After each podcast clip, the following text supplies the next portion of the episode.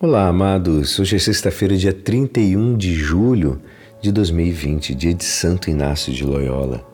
E hoje a nossa igreja, amados, nos convida a meditar juntos o Evangelho de São Mateus, capítulo 13, versículos 54 a 58. Naquele tempo, dirigindo-se para sua terra, Jesus ensinava na sinagoga, de modo que ficavam admirados e diziam: de onde lhe vem essa sabedoria e esses milagres? Não é ele o filho do carpinteiro? Sua mãe não se chama Maria e seus irmãos não são Tiago, José, Simão e Judas? E suas irmãs não moram conosco? Então, de onde lhe vem tudo isso? E ficaram escandalizados por causa dele. Jesus, porém, disse: Um profeta só não é estimado na sua própria pátria, em sua família. E Jesus não fez ali muitos milagres, porque eles não tinham fé. Esta é a palavra da salvação. Amados, hoje, como naquele tempo, é difícil falar de Deus para aquelas pessoas que nos conhecem há muito tempo. Ah, como é difícil. No caso de Jesus, São João Crisóstomo fala muito bem.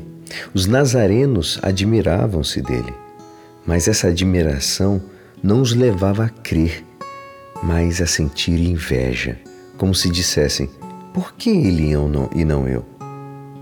Amados, Jesus conhecia bem aqueles que, em vez de ouvi-lo, escandalizavam-se por causa dele.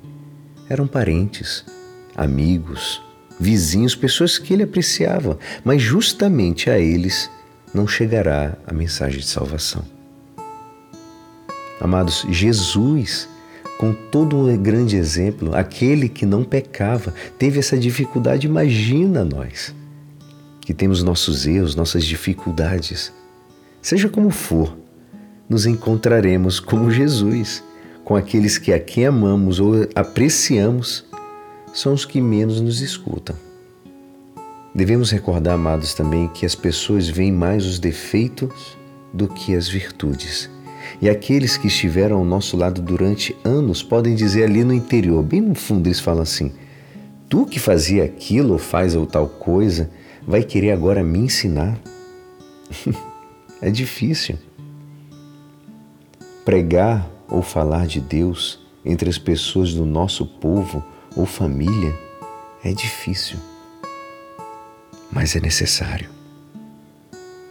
Eu tenho certeza que Jesus saía frustrado, sofrido, queria falar com amor, queria que a palavra de salvação chegasse ao coração de cada um deles. Tentava.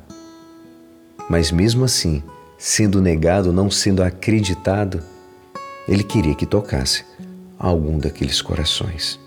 E nós, que nada vamos perdoar ou deixar de lado, temos que orar para que a palavra de Jesus chegue até aqueles que amamos, mas não querem nos ouvir. Qual é a tua estratégia? E é assim, esperançoso que esta palavra poderá te ajudar no dia de hoje que me despeço. Meu nome é Alisson Castro e até amanhã. Amém.